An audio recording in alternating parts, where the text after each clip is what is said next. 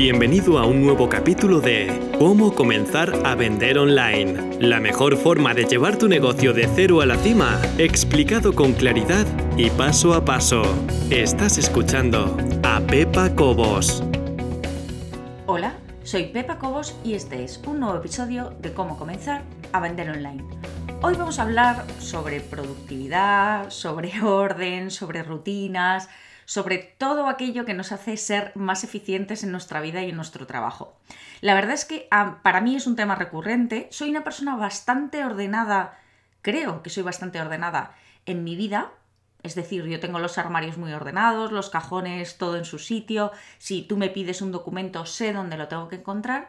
Pero luego, en cambio, me cuesta muchísimo en el día a día priorizar las tareas y saber exactamente qué es lo que tengo que hacer. Es verdad que con la práctica vas cada vez haciéndolo mejor, pero es algo, es un tema recurrente, como te decía, y que vuelve a mí cada cierto tiempo.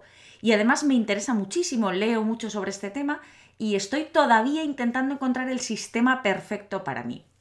Dicho esto, el otro día estaba escuchando la entrevista a una chica americana que se llama April Perry, que tiene una web, la web se llama learndobecome.com, que básicamente es aprende, haz y conviértete o llega a ser algo así. Es básicamente ella habla junto con su marido de cómo ser más ordenado en tu vida y lógicamente a través del orden llegar a una mayor productividad. Para ponerte en antecedentes, aunque no quiero hablarte exclusivamente sobre ella, sino sobre lo que yo he sacado en claro de toda esta entrevista, pero para ponerte en antecedentes, esta es una, chica casada con cuatro hijos, tuvo cuatro hijos en un corto espacio de tiempo y de repente se dio cuenta que el desorden le comía. Es decir, en su casa, lógicamente, con cuatro niños pequeños, la vida es un caos, se puede convertir en un caos, pero probablemente si te dejas superar por todo eso, la pila de ropa, de libros, de juguetes y de comida te puede traspasar, o sea, ir más allá de tu cabeza. Así que en cualquier caso hay que encontrar un sistema. Ella encontró un sistema y se sintió tan aliviada que decidió compartirlo con el mundo. Y a partir de ahí ha creado un negocio que ya eso es discutible, ya si te puede gustar más o menos. En cualquier caso, de todo lo que ella explicó, que como te digo, a mí es una cosa que no me sorprendió porque no había ninguna novedad en lo que ella contaba, pero sí que había algo que la verdad es que me hizo pensar bastante. Y es que ella explicaba que la mayoría, la mayoría de las personas, y a mí me pasa y probablemente a ti también, confundimos rutinas con proyectos. Y te lo voy a explicar porque realmente me parece revelador. Vamos a ver, una rutina es algo que haces normalmente, que estás acostumbrado a hacer y que has implementado dentro de, me da igual, ya sea tu flujo diario de trabajo o en tu vida personal, sea lo que sea, es algo a lo que ya estás acostumbrado.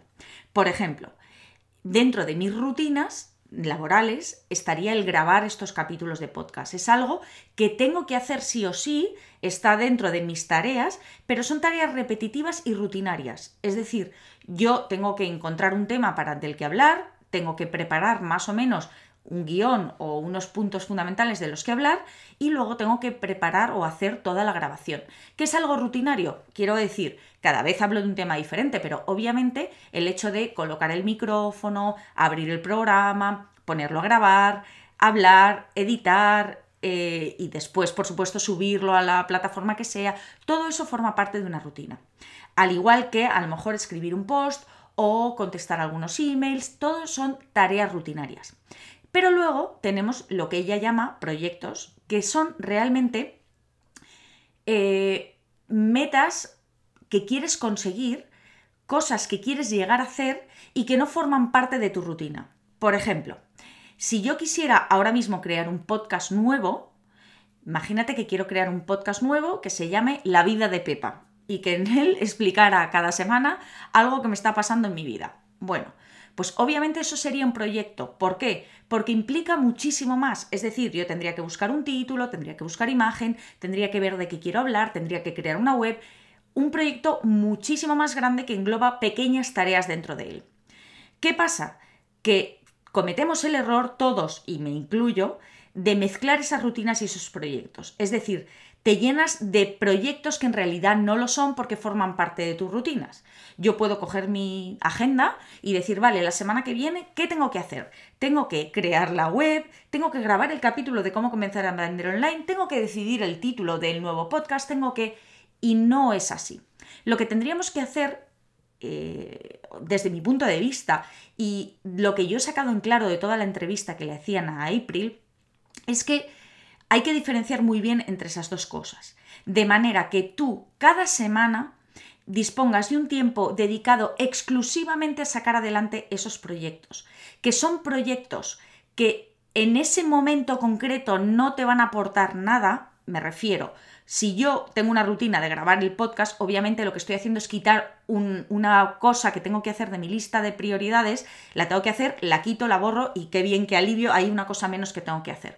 En cambio, si tengo que crear un nuevo podcast, probablemente el hecho de decidir qué imagen quiero hacer, sí me va a quitar algo que hacer, pero el proyecto no se va a terminar solo con eso.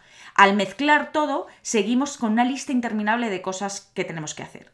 Entonces, la cuestión es, vamos a la parte práctica. Yo distribuyo mis rutinas durante la semana. Está claro, pues oye, a mí los lunes me toca grabar el podcast, cada mañana dedico 15 mm, minutos a contestar emails, por ejemplo, los martes por la tarde son redes sociales, eh, los viernes por la tarde mm, descanso porque me voy a jugar al fútbol con mis hijos y lo que sea. Esas son mis rutinas personales, laborales, familiares, lo que sea. Pero después tendría que tener mis proyectos. Y esos proyectos serían, como hemos dicho, por ejemplo, vamos a crear un nuevo podcast. Voy a crear un nuevo podcast. ¿Qué tengo que hacer? Decir, yo cada semana tengo, imaginemos, tres horas en total, en toda la semana, para dedicarme a esos nuevos proyectos. De manera que sé que poco a poco estoy avanzando en cosas que hoy no me están generando ninguna satisfacción inmediata, pero que a largo plazo me van a reportar mucho. Porque es algo que, por ejemplo, la creación del podcast o la creación de una web o cosas que son demasiado grandes para englobar en tu rutina diaria y que además, aparte que necesitas luego diseccionarlo en, tareas más pequeñas, que eso iremos ahora. Pero en cualquier caso, necesito esas tres horas para ir avanzando en esos proyectos grandes y no quedarme estancado y sobre todo superado por la cantidad de cosas que tengo que hacer. Entonces, una vez que hemos decidido que tenemos un proyecto determinado y que queremos sacar adelante y que hemos dicho, yo voy a reservar tres horas de mi tiempo cada semana, digo tres por decir algo, igual tú puedes reservar cinco o igual tienes un trabajo que te absorbe muchísimo y a lo mejor lo máximo que puedes reservar para ese tipo de proyectos son 30 minutos. Me da igual, sea lo que sea, vamos a reservar un tiempo semanal para sacar adelante esos proyectos. ¿Cuántos proyectos tenemos que tener? Cuidado con esto. No vamos a crear 50 proyectos porque es que entonces es absurdo, es que nunca vamos a acabar con todo eso. A lo mejor estaría bien tener entre 1 y 3, algo que sea manejable. Y después, obviamente, lo que tenemos que hacer es intentar acabar lo más satisfechos posibles. ¿Qué quiero decir con esto? Si yo digo, voy a crear un podcast nuevo y lo que tengo que hacer es, imaginemos, A, crear una nueva web para el podcast. Eso no puede ser una tarea por sí sola. ¿Por qué? Porque es imposible, porque yo crear una web no lo voy a poder hacer obviamente en dos horas o en tres horas o a lo mejor no lo voy a poder hacer en la media hora que me he planteado semanalmente para el proyecto. ¿Qué tengo que hacer? Dividir ese proyecto en tareas muchísimo, muchísimo más pequeñas. ¿Qué es lo primero que tengo que hacer si quiero crear una web? Pues imagínate, si quiero crear una web, lo primero que tengo que hacer es decidir qué nombre le voy a poner a la web. Perfecto, esa sería una tarea. Decidir qué nombre le voy a poner a la web. Pues hoy, en mi media hora, voy a decidir ese nombre. Cuando yo tenga decidido el nombre, es una tarea que he tachado y un paso menos que tengo que dar para conseguir completar ese proyecto. No sé si me estoy explicando demasiado bien, no sé si me estás entendiendo, pero eso es lo que quiero decir. Es importante que tengamos en cuenta eh, todo, esto a la hora de gestionar nuestro tiempo. A veces nos creamos expectativas tan altas sobre nosotros que acabamos, como te digo, absolutamente sobrepasados y realmente se nos cae el ánimo a los pies. A mí me ha pasado que te sientes tan, tan superado por la situación que dejas de, trabajar, dejas de, de moverte, dejas de eh, caminar hacia tus metas. Entonces, para eso es importante mantener a rajatabla un orden en tu vida, tener eh, no solamente orden físico, que como te digo yo en ese aspecto estoy creo que bien porque soy una persona ordenada, pero mantener también un orden en las prioridades dentro de tus tareas. Para eso mm, no es que yo desde luego no tengo una agenda que recomiende especialmente, tengo la mía que me funciona bien, pero básicamente soy muy caótica, apunto donde quiero, utilizo digital, utilizo de papel, pero creo que el matiz que escuché de April en esta entrevista que te decía, para mí ha sido revelador. Es realmente ese el kit de la cuestión, distinguir entre rutinas y proyectos y no mezclar uno con otro. Las rutinas hay que hacerlas sí o sí, tienes que dedicar efectivamente tiempo cada semana para sacarlas adelante porque son lo que hace moverse tu negocio, pero necesitas avanzar, no te puedes quedar estancado. Y para avanzar necesitas tener proyectos y esos proyectos necesitas dedicarles un tiempo. Y a lo mejor es verdad que puede que en un proyecto grande digas, bueno, ahora ha llegado un momento de este proyecto en el que le tengo que dar un empujón de verdad, me voy a ir tres días de retiro a, yo qué sé, me da igual, a casa de un amigo, a un, al campo, a donde sea, o, me da igual, o en tu casa encerrado en una habitación, ¿no? Donde sea. Igual necesitas un tiempo específico para darle un empujón gordo al proyecto, pero mientras tanto, cada semana guárdate un poquito de tu tiempo dedicado exclusivamente a proyectos. Y cuando digo dedicado exclusivamente a proyectos me refiero nada de rutinas, nada de contestar emails, nada de actualizaciones en redes sociales, nada de nada de nada. Acuérdate, importante si quieres seguir creciendo, tener muy clara esa diferencia entre rutinas y proyectos. Y hasta aquí el episodio de hoy. Espero que te haya gustado. Un saludo y muchas gracias.